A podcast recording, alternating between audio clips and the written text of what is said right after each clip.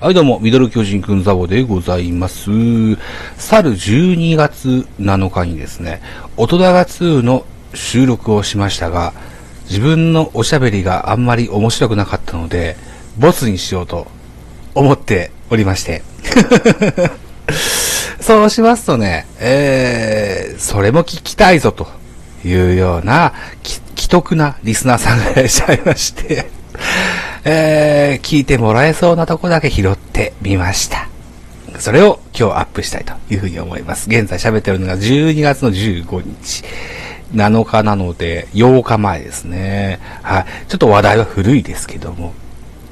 まあまあ、ここの辺だったら聞いてもらえるかな、いうようなとこを抜粋しておりますので、ぜひ、もしご興味があれば聞いてやっていただけたというふうに思います。おそらく音声ファイルは3本ぐらいになるかなというふうに思っておりまして、最後にエンディング曲をかけております。えー、スタンド FM の配信者でアッキーさんという方がいらっしゃいまして、彼女のオリジナル音源、虹という楽曲を使わせてもらってます。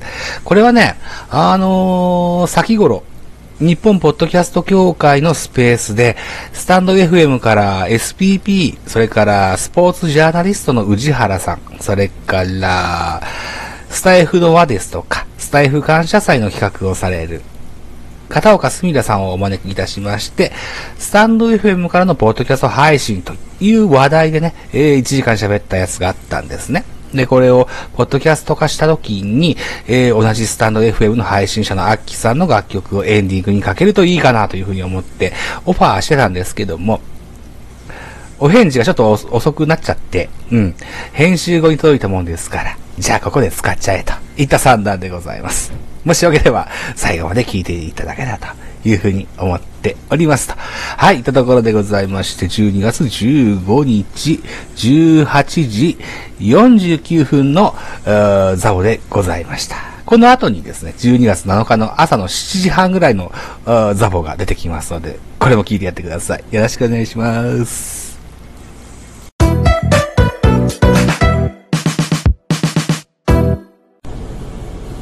えー、おはようございます。ザボでございます。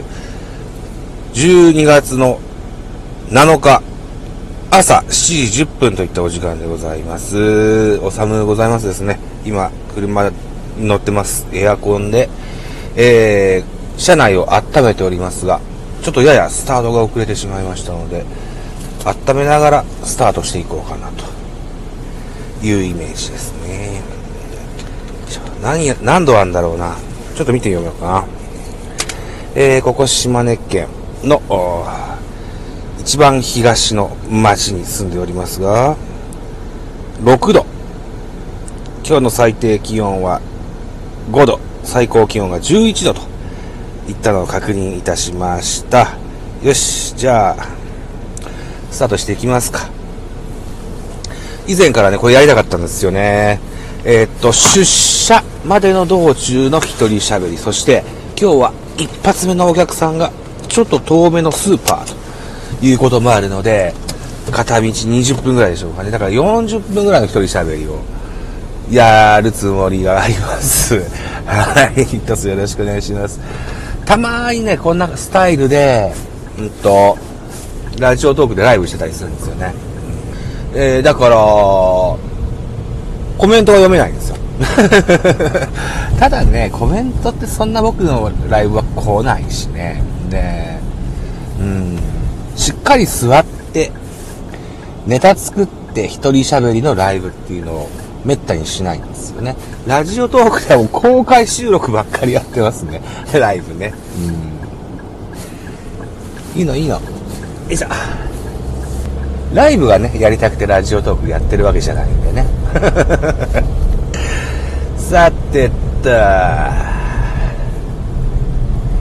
ワールドカップは、日本は敗退といった形になりましてね、えークロアチア戦が延長の末 PK で、えーそこで負けてしまったといった形になってしまいましたね。うん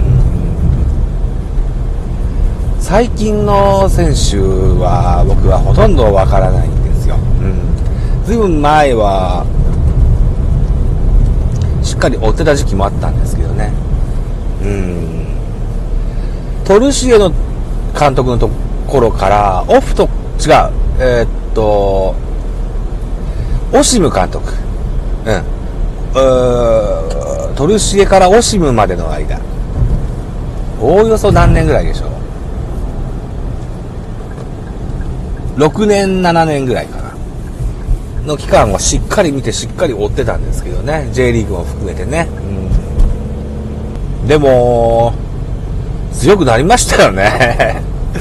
うん、いい選手が本当に増えたような増えたと思いますよ、うん、海外でプレーしてる選手も非常に多くいますもんね、うん、さてと日本の国内の皆さんのファンの皆さんの評価ってどのような評価なんですかね。よくやったなんですかね。もっと戦えたはずだなんですかね。まあ、とりあえずお疲れ様が一番多いのかな。それでいいんじゃないかと思いますよ。また 監督も変われば選手も変わってね戦術も変わることでしょう。また一からのビルドアップになるんでしょうな。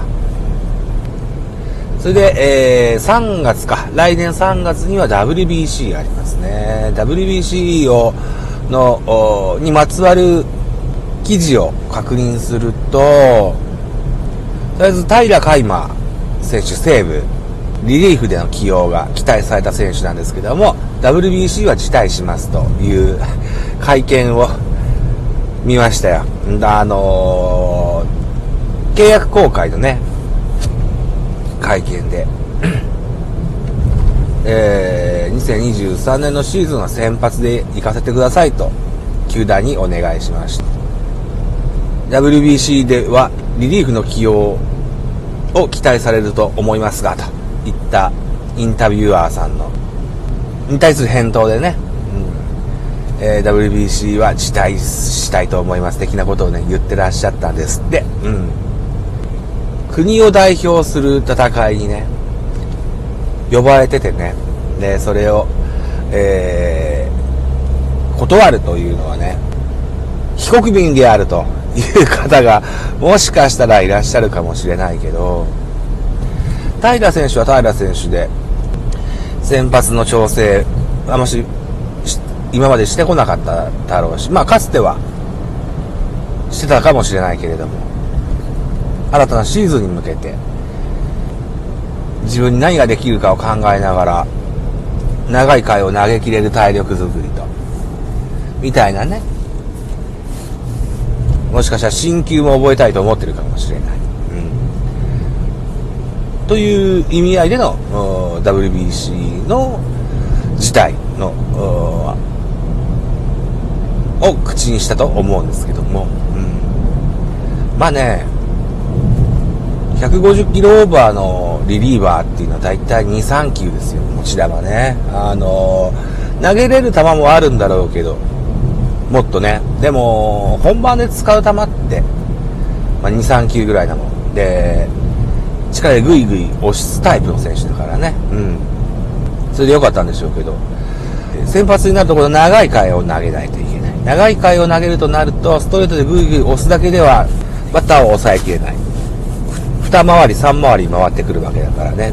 目も慣れてくるだろうし。うん。だから目線を変えるための変化球っていうのを新たに習得できれば遅い球の方がいいかな、みたいな印象もあるんですけどね。うん。